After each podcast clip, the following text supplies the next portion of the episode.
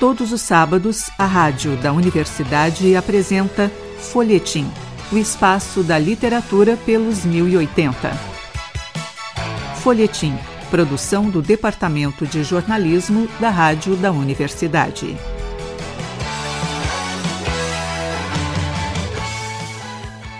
Olá, ouvintes. Eu sou o jornalista Pedro Palaoro e a partir de agora apresento o Folhetim. Nesta edição do programa, recebemos o professor, pesquisador, tradutor e escritor Caetano Galindo. Ele chega ao nosso programa para conversarmos um pouco sobre Latim em Pó, um passeio pela formação do nosso português, obra que está sendo lançada pela Companhia das Letras. Galindo, é muito bom recebê-lo aqui no Folhetim e na rádio da universidade.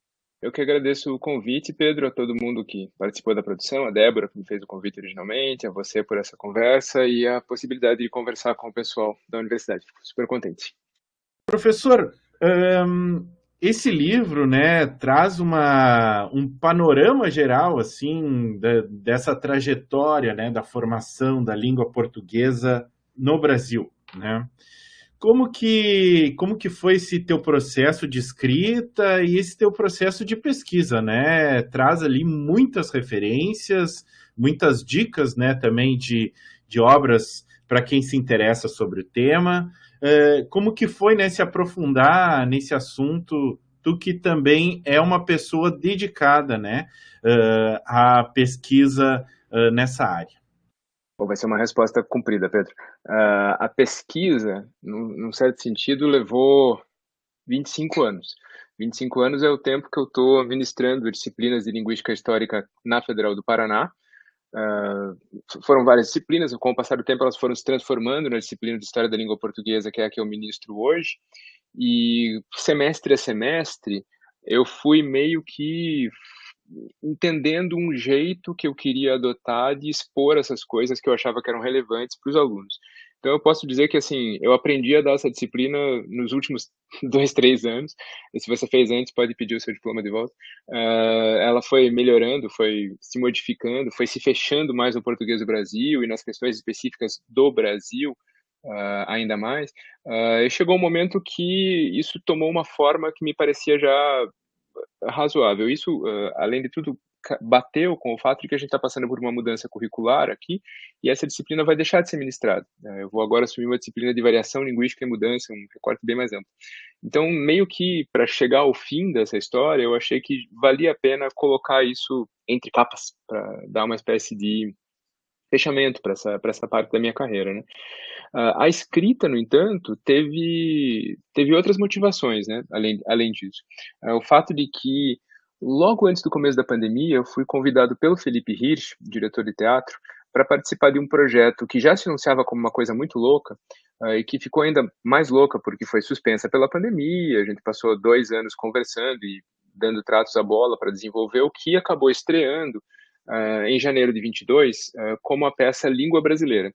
Uh, que é uma versão da história do português, desde o passado mais remoto e do português do Brasil, casada com um repertório de canções antigas e a partir do, da pandemia também surgiram algumas canções novas do Tom Zé.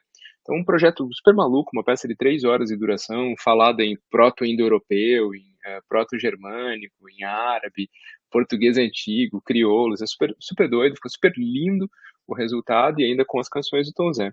Uh, o Felipe, o diretor, é um super orquestrador de, de, pessoas, de projetos, de ideias. Ele é um cara que faz as pessoas produzirem coisas. Pra você ter uma ideia, a peça estreou, continua em cartaz, esporadicamente, uh, montando, rodando festivais e passando por temporadas menores em outros lugares. Uh, e além disso, no meio do ano, o Tom Zé acabou lançando um disco de músicas inéditas que ele fez para a peça, também com direção artística do Felipe.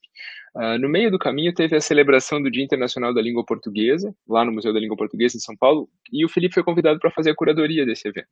Ele me chamou para abrir o evento, com uma aula aberta para crianças de escolas públicas de São Paulo, e eu acabei acompanhando todo o evento, que foi também filmado e transformado num documentário chamado A Nossa Pátria está onde somos, onde somos amados, uh, que já estreou uh, por aqui, está rodando festival também, etc. Então acabou virando um projeto gigantesco entre eventos, filmes, discos e peça e tal. E quando eu voltei do museu especialmente voltei muito impactado pelo que eu tinha ouvido de muitas pessoas lá, eu pensei que, puxa, eu precisava colaborar com esse projeto com alguma coisa que fosse da minha área, né, que fosse da academia. E daí me veio a ideia de fazer o livro. Então foi um livro feito, de certa forma, ao longo de 25 anos, e de certa forma toque de caixa, porque a partir desse momento ali em maio, uh, eu sondei a editora e eles disseram que aceitavam fazer, e fazer meio que correndo, a gente queria lançar enquanto o projeto estava vivo, estava rodando, e em poucos meses o livro estava pronto e já estava sendo editado. Professor, o, esse livro, né, tem uma escrita muito fluida, assim, incrivelmente. É, a gente nota o conhecimento profundo que tu tem sobre o tema, né, ao colocar essas ideias tão aglutinadas ali. Uh, e imagino que seja resultado de todo esse período de estudo. Uh, professor, como que uh, é explicar para as pessoas, né, tanto nas aulas quanto uh, na escrita, né, uh, que o português brasileiro, né, como tu coloca ali, a versão brasileira do português, uh, é resultado de uma série de eventos históricos é, quase aleatórios, assim, né? São tantos eventos que é até difícil a gente descrever eles, enumerar, né? Como que é colocar isso, né, para as pessoas, para que elas consigam entender, né, a complexidade que é a formação de um idioma como é o português do Brasil, né?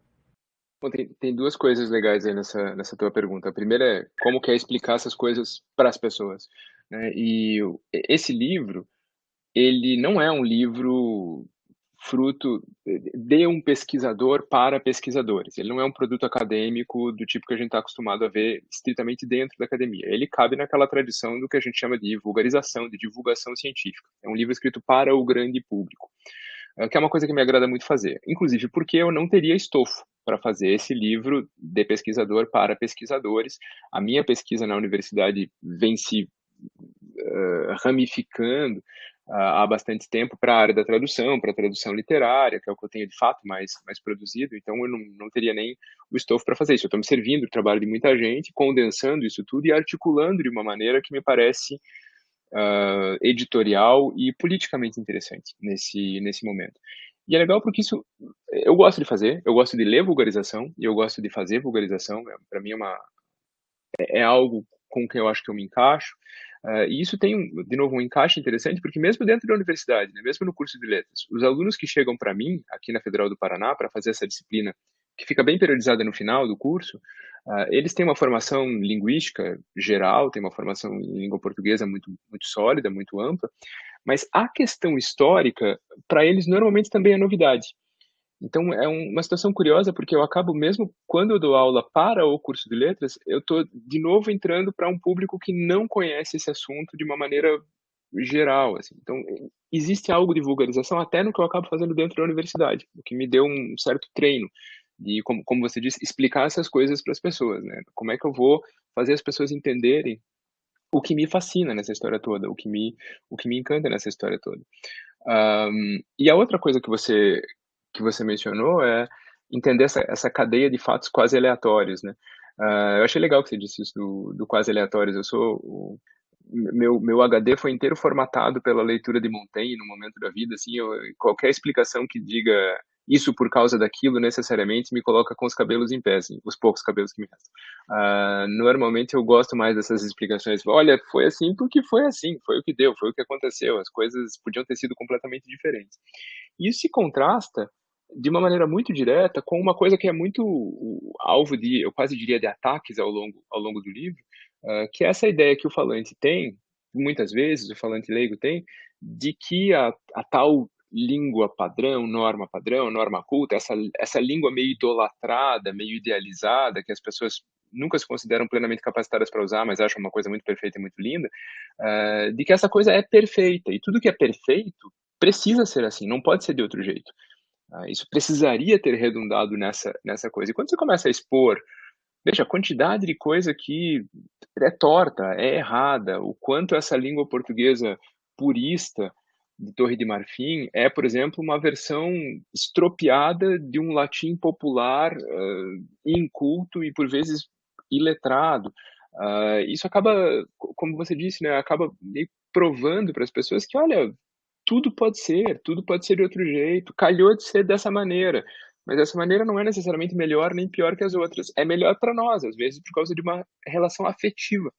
E essa relação afetiva eu não quero derrubar para ninguém, eu também tenho, né? Todo mundo tem essa relação com uma variedade da língua, com a língua em si. O que eu acho um pouco mais complicado é essa ideia de que existe algo perfeito, correto e inevitável numa das formas da língua, ou numa das formas dos idiomas humanos como um todo. Sim, com certeza. Bom, é, professor, uma das questões ali que tu coloca no, no, no teu livro é, é a relação do português brasileiro com as línguas que vieram a conviver né, com o português uh, proveniente né, do, do, do, da chegada dos portugueses aqui, com as línguas indígenas, com as línguas dos escravizados, uh, todas essas línguas né, contribuíram para esse português brasileiro, uh, e não apenas na forma de, de, de, de, de expressões específicas, né, como tu coloca ali, não são apenas algumas palavras, nomes de plantas que significam a influência do, da língua indígena no português, né? Como que, uh, como que é pensar né, esse, essa evolução permanente da língua, né?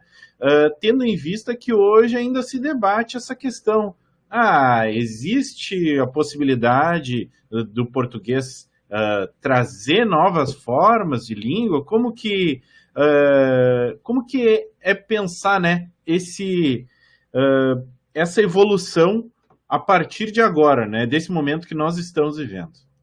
Bom, começando de, de trás para frente aqui. Um, as línguas não param quietas as línguas mudam o tempo todo. Uh, tanto mais as grandes línguas faladas por grandes contingentes de pessoas. Uh, a ideia de que existe um estado estável do idioma que está sujeito a alterações é, na verdade, uma ficção. Não existe estado estável em momento algum. As línguas são um movimento permanente, uh, estocástico, né, aleatório, caótico, como você mesmo diz, imprevisível. Tem um, um linguista de que, de que eu gosto muito, um linguista americano chamado John McWhorter, Uh, ele diz que língua é que nem uma panela de sopa fervendo, assim. Você sabe que vai fazer bolha, mas você nunca sabe onde, nunca sabe quando e nunca sabe quantas. A única certeza que você tem é que algo imprevisível vai acontecer. E vai acontecer muitas vezes da maneira, das maneiras mais improváveis. O fato de que hoje, por exemplo, você dizia, o português brasileiro está nessa situação de, por exemplo, importar muito vocabulário do inglês, uh, às vezes até criar construções gramaticais paralelas a construções em inglês, sofrer uma influência muito grande de uma geração muito intensamente bilíngue, né, uma geração cada vez mais uh, com acesso a outras línguas, e essas outras línguas, na imensa maioria dos casos, são o inglês, especialmente o inglês americano, faz parte desse processo. É, muito disso vai passar, muito disso vai nem ser lembrado daqui a uma, duas gerações, alguma coisa vai ficar, alguma coisa a gente nem vai perceber, alguma coisa vai ficar irritando nós, os usuários mais velhos, durante muito tempo. Uh, algumas dessas a gente vai adotar também, e os jovens já adotaram muito antes. Uh, um, um, grande axioma que eu sempre repito para os alunos é a gente nunca consegue fazer profecia em linguística histórica. A gente sabe que vai ser diferente, mas a gente não consegue apontar com certeza o que é que vai acontecer. Por vezes a gente consegue enxergar tendências, mas é bom nem falar muito disso, porque senão o pessoal começa a querer cobrar previsões perfeitas. E eu acho que um cenário como esse, como, como você disse, fica de fato sofisticado quando a gente expõe para um usuário da língua, para um estudante, para um leitor interessado, que isso não é novidade. Né? Isso aconteceu lá com a formação do próprio latim. Isso aconteceu com a formação das línguas românicas a partir do latim. Isso acontece dentro de cada uma dessas línguas românicas de maneiras diferentes ao longo dos séculos. Isso, a gente está falando de uma única família linguística dentro de um único tronco linguístico. Né? Essas influências, essas alterações, esses contatos, essas impurezas, né? essas interferências de idiomas sempre aconteceram. Né? O inglês, essa língua, por exemplo, tão dominadora, tão um, opressiva, num certo sentido, hoje, cara, o inglês tem pronomes que foram importados de línguas celtas. Tipo, pera lá, que diabo de língua é essa? O que, que tem de pureza nessa língua? Já é uma língua completamente vira-latificada. O vocabulário do inglês é massivamente de origem francesa, por exemplo. Ah, se você compara o inglês com o finlandês, você vai ver que putz, o inglês quase não parece um pare... O inglês é aquele primo esquisito na família das línguas germânicas, porque ele foi fazer intercâmbio no exterior e voltou com piercing e tatuagem na testa e etc. É uma língua super estranha. E essa língua super estranha agora está influenciando outras línguas, e elas também vão passar por esses processos. É absolutamente do jogo. Como também é absolutamente do jogo que nós, falo aqui por mim, uh, os falantes mais velhos tenham lá suas alergias, suas brotoejas. Né? Ah, eu odeio quando falam isso, odeio quando falam aquilo. Mesmo os professores de linguística, mesmo os professores de variação e de linguística histórica. O que a gente precisa ter é a objetividade de saber que a minha relação alérgica a certas coisas não tem mais ou menos poder do que a relação alérgica dos jovens, que, muito pelo contrário, invariavelmente vão ganhar a batalha, de um jeito uh, ou de outro.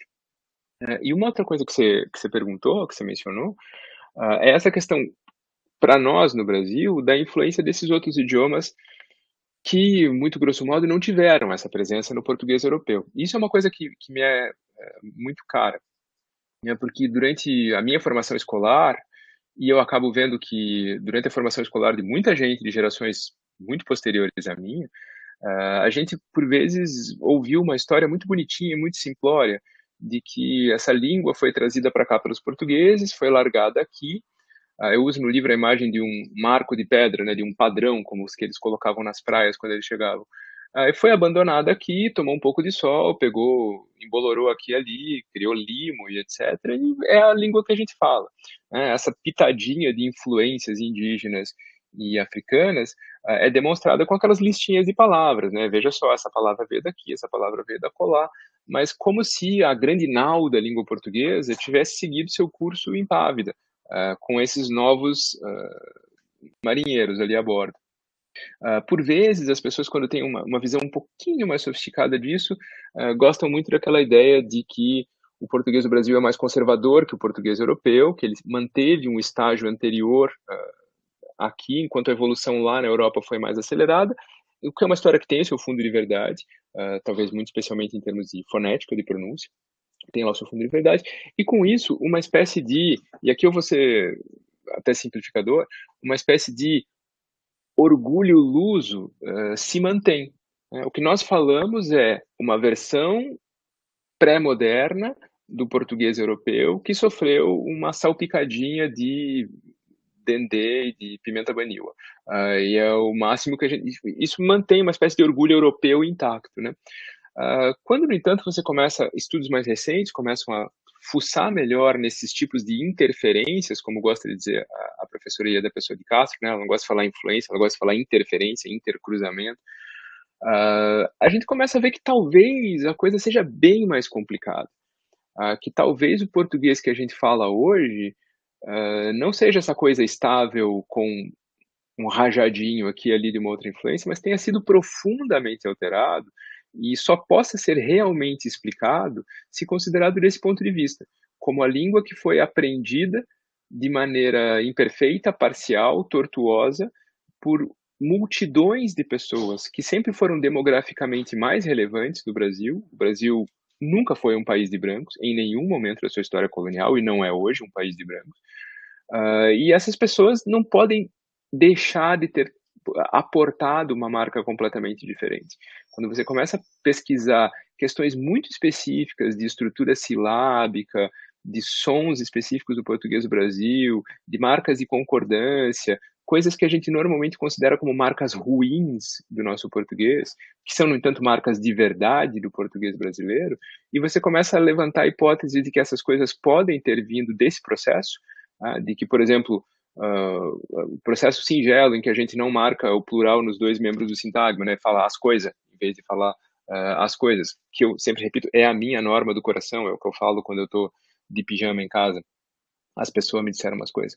Uh, quando você começa a levantar a ideia de que esse processo pode ter sido, no mínimo, uh, revigorado pelo tipo de morfologia das línguas uh, do, do, grupo Banto que vieram para o Brasil, você começa a ficar com, com, com, a sobrancelha erguida, né? Você pensa, pera lá, o que está acontecendo aqui? A gente está olhando para uma, uma língua de que a gente, por vezes, se envergonha, e eu acho de que a gente devia se orgulhar, uh, é a nossa língua de verdade, a nossa língua não marcada por esse padrão impositivo que vinha da Europa, uh, e que foi, de fato, profundamente transformada por essas influências locais. Professor, é, né, no teu livro, né, além de, de todas as maravilhosas explicações, a gente nota uma, um orgulho teu, né, sobre falar do português, né?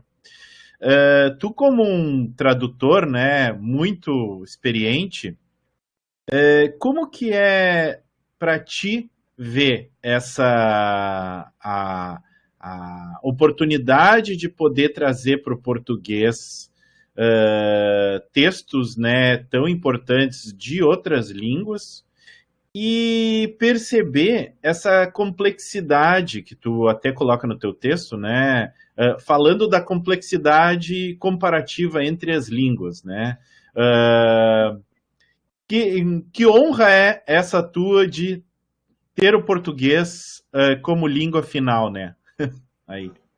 Ah, well, cara, é aquilo que eu falei, acho que sempre seria uma honra, né? Qualquer tradutor para qualquer língua. A relação que a gente tem com a nossa língua nativa, sempre lembrando que a gente está falando aqui de um modelo muito brasileiro, né? Essa nossa crença de que todo mundo tem uma língua nativa. É, uma parcela gigantesca da humanidade vive em situações de multilinguismo intenso e as relações dessas pessoas com as suas línguas, eu nem consigo imaginar como é que são, né? Em termos de coração, por exemplo. Mas para nós, a nossa relação com a nossa língua nativa é uma coisa incontornável, uma coisa muito forte, uma coisa muito, muito violenta. E muito especificamente para o Brasil, né? Esse, esse, país exceção, esse país gigantesco em que uma parcela atordoante da população fala uma única língua e apenas fala essa língua. Ah, o Brasil é uma exceção em. Bom, bom, um monte de coisa, mas o Brasil é uma exceção em, em, de uma maneira muito importante. Né? Então, para mim, é, você falou, a palavra certa é honra. É um, é um super privilégio. E ao longo da minha carreira, além de tudo, eu, eu eu tive a, a oportunidade de traduzir livros muito importantes, livros de que eu gostava muito, e trazer esses livros para um público de potencialmente 200 e tantos milhões de pessoas na minha língua uh, é um privilégio muito grande.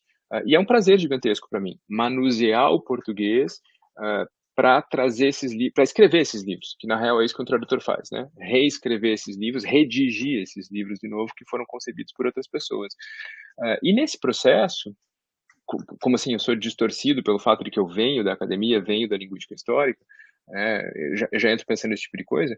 Nesse processo, você aprende muito sobre isso que você falava, né? As diferenças entre os idiomas, ok, né? Morfologia, sintaxe, você aprende que tem que, sei lá, que o inglês não marca gênero aqui e ali, o português marca, você vai ter problemas com traduções. Quanto a isso, já tive que escrever para certos autores para saber se Dr. Phillips era um homem ou uma mulher, porque eu preciso escrever doutor ou doutora. Então, tipo, coisas desse tipo, todo tradutor vai ver, toda tradutora vai encontrar. Mas uh, uma coisa que começou a me chamar a atenção, começou a me incomodar, inclusive, muito, uh, cada vez que, ao entrar mais na, na, tradução literária, ao prestar mais atenção nas questões de tradução, uh, era essa estranha sensação de que os brasileiros, apesar dessa reputação né, do, da informalidade, do desenrolo, da, irreverência, o que quer que seja, uh, de que os brasileiros não construíram ao longo do seu período de independência, grosso modo, uma relação de posse do idioma da mesma maneira que os norte-americanos, grande parte do que eu traduzo vem uh, dos Estados Unidos, uh, que os norte-americanos construíram e que os próprios britânicos já tinham construído ao longo dos séculos. Apesar do nosso culto pelo bunda lelê, ou o que quer que seja, uh, nós somos estranhamente comportadinhos, conservadores. A gente acredita no poder da nossa tia marocas interna, que nos diz isso não pode falar, isso é feio, isso não se diz, isso é informal uh, demais, né? Uh, e eu, e eu comecei a perceber que não dá para traduzir literatura norte-americana, literatura britânica, com esse tipo de pudor, com esse tipo de prurido. Eles não têm esse tipo de pudor. Eles não têm essa. essa pensar nos norte-americanos, não existe como pode existir para nós, eu acho, essa sensação de que eu, como falante, não sou dono 100% do meu idioma, tenho que pedir autorização para fazer certas coisas, e de que mexer com a forma do idioma, mexer inclusive criativamente, é algo que pertence como poder a uma meia dúzia de indivíduos que estão lá nos pináculos. É o Guimarães Rosa. E invariavelmente as pessoas vão falar do Guimarães Rosa. Uh, meu, você assiste série norte-americana, as pessoas estão inventando palavra, estão distorcendo construções, elas brincam com o idioma de uma maneira muito diferente da nossa. E eu comecei a pensar nisso, comecei a lidar com esse problema, e em, num primeiro momento bater de frente com ele, e aí não fui só eu, foi uma geração inteira de tradutores que está fazendo isso há bastante tempo, desde, no mínimo, os anos 90. Uh, ah, tentar dar conta de demandas que vinham dos textos, que é uma situação muito bacana, né? O escritor brasileiro uh, pode evitar esses problemas, pode não entrar nessas questões, pode contornar essas dificuldades, e faz isso de maneira, por vezes, brilhante. Mas o tradutor não tem opção. Uh, o teu original te coloca nessas condições. Você precisa fazer isso, você precisa encarar esse problema, você precisa escrever texto, por exemplo, oralmente viável e gramaticamente aceitável, que é uma tradição que a gente, pasme, não desenvolveu no mesmo grau. Então, no primeiro momento, comecei a participar desse processo de tentar flexibilizar esses usos uh, de normas alternativas do português e de normas flexíveis do português uh, dentro da literatura. E num segundo momento, especialmente durante a escrita do livro, uh, isso foi ganhando cores políticas para mim. Uh, quando a gente começa a perceber que o, a grande caixa das coisas de que a gente tem vergonha no português brasileiro, que a gente não assume, uh, é quase invariavelmente tinta de racialidade. Essas coisas estão muito fortemente ligadas a origens indígenas, a origens africanas. E aí você percebe, ó, surpresa, encontrei uma cisão na sociedade brasileira e ela é de origem racial. E ela é marcada por uma exclusão de formas, grosso modo, pretas em oposição a formas brancas. E aí a coisa ganhou outros, outros ares. E foi engraçado, foi uma coisa que vinha me incomodando, mas que surge de verdade na escrita do livro, quando eu percebo que é nessa direção que o livro está indo, de, de marcar essa necessidade de a gente, um, aceitar que essas questões são racializadas dentro da língua, e dois, largar a mão de se parar de louco, como dizia meu avô gaúcho, e a, a, assumir de vez que a gente fala essas coisas, que a gente usa essas coisas, e que elas são tão nossas, tão intensas e tão uh, poderosas para nós, quanto o Machado de Assis, que era um escritor muito comportadinho no respeito à norma, e quanto o Guimarães Rosa, que era o que era.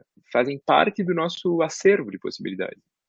Galindo, eu quero agradecer muito a tua presença aqui. A gente teria ainda muitas, muitas perguntas, mas o nosso tempo, infelizmente, está acabando. E eu quero agradecer muito a tua presença, te parabenizar pelo livro. É uma grande obra e de ótima é, e fácil leitura. Recomendo é, muito aos nossos ouvintes. Muito obrigado pela tua presença aqui no Folhetim. E eu que te agradeço o convite e a conversa, Pedro. Obrigado mesmo. Hoje no Folhetim batemos um papo com Caetano Galindo e falamos com ele sobre Latim em Pó, um passeio pela formação do nosso português, obra que está saindo pela Companhia das Letras.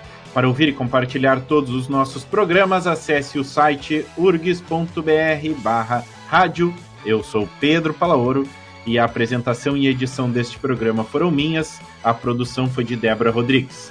Na técnica, Luiz Fogassi e Jefferson Gomes.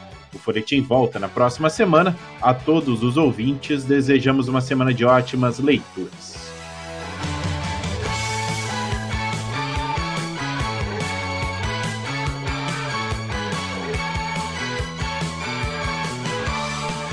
Folhetim Produção do Departamento de Jornalismo da Rádio da Universidade.